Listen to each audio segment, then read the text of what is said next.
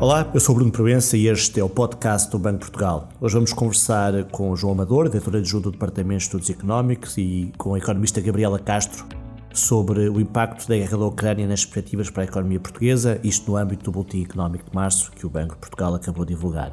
João e Gabriela, muito obrigado por terem aceito este nosso convite. Começava por ti, João. A guerra da Ucrânia, de facto, é um tema que está a marcar a atualidade e tem várias consequências eh, para a economia portuguesa e europeia. Na tua opinião, quais são essas principais consequências? Olá, Bruno. Olá a todos. Bom, esta guerra, como qualquer guerra, aliás, tem, tem eminentemente consequências humanitárias, mas também consequências económicas que afetam a vida das pessoas muito para além dos territórios onde decorre o conflito. Nesta dimensão mais económica, nós tipicamente temos quatro canais de, de impacto de, do, do conflito. Em primeiro lugar, o canal que tem sido mais falado, o aumento do preço dos, das matérias-primas que importamos, sobretudo fontes de energia primária, como o petróleo e o gás, mas também impactos previsíveis no preço dos cereais e dos fertilizantes. Portanto, estamos a falar de bens que são bens essenciais. Aliás, no, no caso da energia, isto é absolutamente evidente, basta pensar o que é que seria a nossa vida se ficássemos privados de acesso à energia. De facto, pensando nisto um minuto, percebemos que seria de facto um contexto absolutamente uh, terrível. A energia é necessária para toda e qualquer atividade económica e atividade humana em geral. E, portanto, num contexto deste tipo, o que temos é os produtores a enfrentar maiores custos de produção e necessariamente vão acabar por exigir preços mais altos por unidade produzida.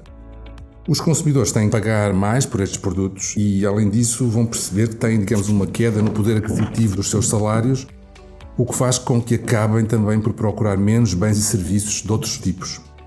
E em síntese, quando temos estas duas forças em simultâneo, temos no final preços mais altos e menores quantidades produzidas e consumidas dos, dos bens e serviços na economia e, portanto, menos rendimento. Em segundo lugar, um, um segundo canal de impacto uh, prende-se com as perturbações, digamos, perturbações mais diretas na produção.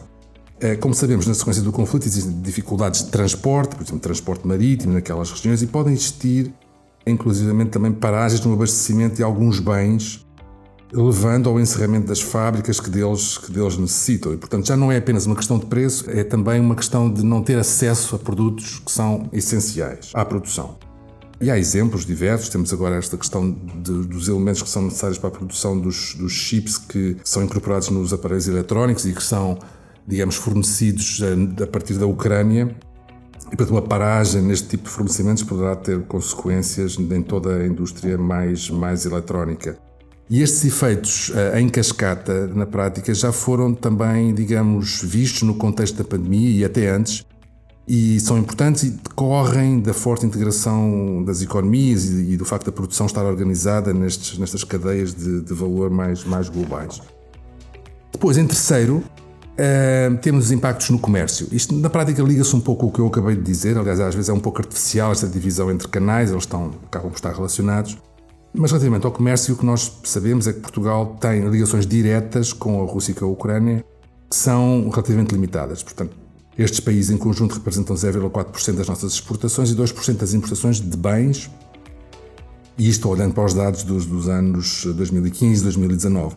Portanto, é, é, limitado, mas uh, depois há muitos, há muitos países com os quais comerciamos bastante, portanto, parceiros importantes, e esses sim são mais afetados. E, portanto, há efeitos indiretos que podem, de facto, tornar-se importantes e, digamos que em termos da, da, da procura externa que é dirigida a, a Portugal, já as coisas são, são, podem ser bastante mais, mais significativas. Por fim, existe um impacto uh, da guerra, do conflito, pela via uh, da incerteza e dos, e dos mercados financeiros. Uh, evidentemente que as pessoas em suas casas, confrontadas com esta realidade, ficam mais pessimistas e adiam as suas decisões de, de consumo e as empresas também adiam decisões de investimento. Isto apesar dos paliativos que decorrem das políticas públicas e da ação também estabilizadora da, da política monetária. Em síntese, são muitos efeitos. Nós temos estes efeitos descritos numa caixa que está, que está incluída no, no boletim económico. E dizer que este, que este choque uh, do conflito vem a crescer a uma realidade que já tinha a pandemia e também uma realidade onde já estava em curso, onde está em curso a implementação do plano de recuperação e resiliência. E de facto, resiliência é o que, é o que precisamos depois desta sequência de choques que, que, nos, têm, que nos têm atingido.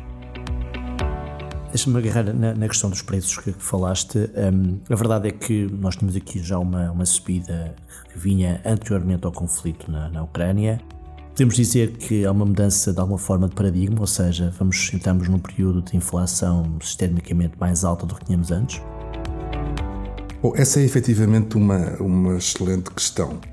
Uh, a inflação é, um, é, algo que nos preocupa a todos uh, e, e, antes de responder diretamente à questão, eu diria desde já que, em reflexo destas preocupações, o, o boletim que acabamos de publicar inclui um tema em destaque é, com o título Por que razão está a inflação mais alta na área do euro? E além disso, também temos uma caixa que depois foca na, na evolução recente da inflação em Portugal e a comparação com a área do euro.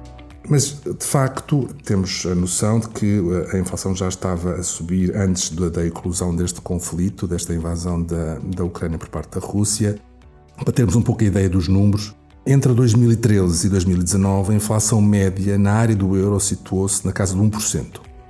Mas em 2021, de facto, começou a haver sinais de aumentos da inflação e ela atinge, no final de 2021, um valor de 5% na área do euro. Nos Estados Unidos, uma realidade semelhante, um valor próximo de 7% no final de 2021, e, portanto, eh, já tínhamos estes sinais. Basicamente, também já tínhamos a percepção de que esta subida de inflação tinha muito que ver com a evolução do preço dos bens energéticos, tiveram de facto um contributo preponderante para estas, para estas subidas. Mas em rigor, quando olhamos, uh, isso, por exemplo, se pararmos em, janeiro de, 2022, olhamos para o cabaz de, de, bens e serviços que compõe o índice, o índice de preços, vemos que 80% dos, dos itens deste, deste cabaz tinham uma variação de preços que já acima do valor observado no final de 2020 e perto de 60% representava uma variação acima de 2%. Ou seja, digamos, já temos evidência de que os preços sobem não só na componente energética, mas em muitos outros itens.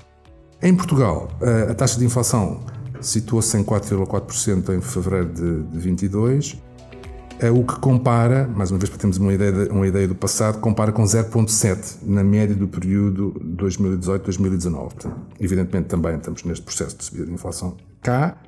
Ela foi, eh, comparativamente à área do euro, um pouco mais contida, este aumento da inflação em Portugal, e isto decorreu de um comportamento um pouco mais favorável dos preços, dos preços da energia quando comparado com a área do euro.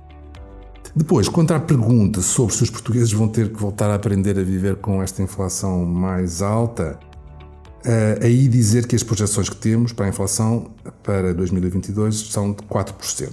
E depois temos uma redução para 1,6% em 2023 e 2024, ou seja, antecipamos um regresso a taxas mais baixas, o que é o mesmo que dizer que este será, enfim, com a informação atual, um fenómeno temporário. E, é muito importante que esta percepção que o fenómeno é temporário eh, exista. Nós não podemos passar para um registro onde todos passamos a acreditar que a inflação está mais alta e por essa via temos aumentos salariais mais, mais significativos que vão basicamente se traduzir em aumentos de custos para as empresas, que mais uma vez depois vão traduzir em aumentos de preços, por sua vez farão aumentos salariais de seguida. E, portanto, este ciclo vicioso não é bom, não é bom para ninguém e não há razão para, para, para que se inicie. Portanto, esta, o, o, manter as expectativas ancoradas, esta percepção de que tudo isto é algo temporário, é, é, é, é muito importante.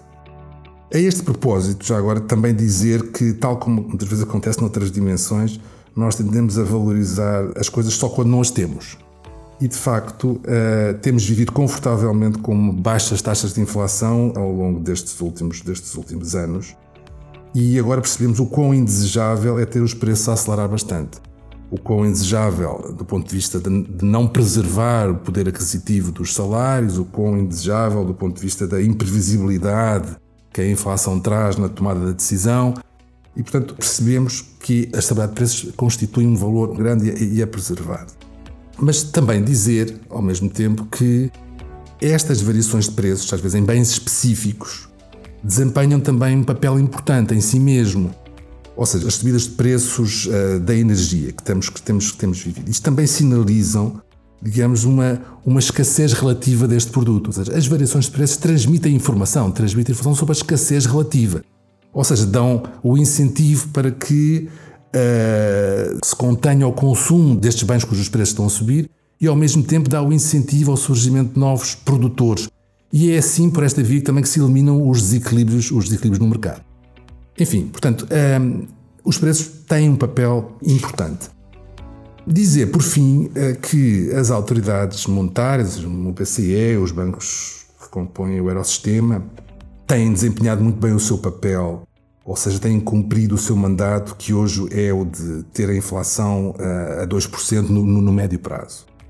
E dizer que, as, que, estas, que as autoridades têm, dispõem dos instrumentos necessários para continuar a prosseguir este, este mandato e por isso os cidadãos devem ter todas as garantias de que há uma intenção em manter a estabilidade de preços e há certamente uma grande probabilidade de sucesso neste, neste campo.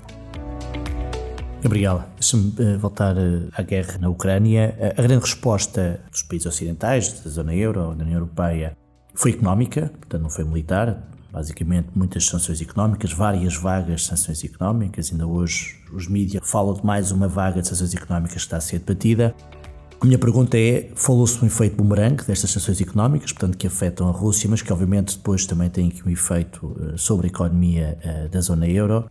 E era essa a minha pergunta: quais são esses efeitos específicos de, na zona euro, deste efeito bumerangue, digamos assim, das sanções económicas que nós aplicamos à, à Rússia, numa forma de tentar, obviamente, dissuadi-los de continuarem esta invasão da Ucrânia? Olá, Bruno. Olá a todos. Portanto, desde o do início do, do conflito que têm surgido várias publicações de instituições internacionais que visam exatamente estimar o impacto da guerra na Ucrânia sobre a economia europeia e na qual se inclui também este impacto direto e indireto das sanções que têm sido impostas à, à Rússia. Uh, do conjunto destas sanções, uh, Destaca-se a proibição da importação e das exportações de alguns bens de e para a Rússia e também a exclusão dos bancos russos do sistema SWIFT, que condiciona o financiamento comercial das empresas russas e traduz também perturbações eh, no comércio. Portanto, as sanções impostas têm levado a uma redução significativa das perspectivas de crescimento económico na Rússia, o que tem impacto sobre a procura externa dirigida também à área do euro. Aqui eu chamaria a atenção para que as ligações comerciais diretas da Rússia com a área do euro têm um peso que é relativamente pequeno no total do comércio da área do euro, é em termos médios cerca de 3%. No entanto, a, a redução da atividade económica em países com ligações comerciais mais fortes com a economia russa, como por exemplo alguns países da Europa Central e Oriental, poderá então ter um impacto indireto mais considerável sobre a procura externa dirigida à área do euro e, consequentemente, sobre as suas exportações e também sobre a sua atividade económica. Adicionalmente, Uh, e embora uh, até agora as sanções sobre o setor energético tenham sido impostas apenas por países que não pertencem à área do euro, os consumidores e as grandes empresas estão cada vez mais resistentes em adquirir matérias-primas que provenham da, da Rússia, o que tem contribuído também para o crescimento significativo do preço do petróleo e do gás, como já foi referido pelo João. E, portanto, estes aumentos de, de preço de petróleo e gás têm-se refletido no, no aumento dos custos de produção das empresas, e dos preços do consumidor e, neste último caso, implicam, como o João também já referiu, uma redução do poder de compra das famílias. Uh, o impacto de, destes aumentos sobre as empresas e sobre as famílias tende a ser heterogéneo. Por um lado, eh, ele afeta mais os setores que têm uma maior intensidade energética e, por outro lado, o choque é maior sobre as famílias de menores rendimentos, dado que tipicamente são estas as famílias que têm um, um, um maior peso das despesas de energia no seu capaz de consumo. E, portanto, desde, desde o início deste conflito na Ucrânia, várias instituições internacionais, como o BCE e, e por exemplo, a OCDE, têm revisto em baixa as suas projeções de crescimento para a área do euro para 2022, ao mesmo tempo que antecipam níveis de inflação mais elevados. No entanto, todas estas projeções têm sido divulgadas, estão rodeadas, obviamente, de uma elevada incerteza e dependem, em larga medida, das hipóteses que são assumidas para os desenvolvimentos e também para a duração do conflito. Aqui um risco importante envolve a imposição de novas sanções à Rússia ou então a possível retaliação por parte da Rússia que afetem o fornecimento do petróleo e do gás à área do euro, incluindo, por exemplo, um corte completo neste fornecimento. E aí, nestes casos, os impactos seriam muito superiores àquilo que tem sido estimado, dado que a Rússia uh, é o principal fornecedor da energia da área do euro e representa cerca de 10% no caso do petróleo e 35% no caso das importações de gás da área do euro. Isto tem sido uma década atribulada. Começámos com, uma pandemia, agora temos uma, uma guerra na Europa. Um, não é fácil ser economista neste contexto e, sobretudo, fazer projeções.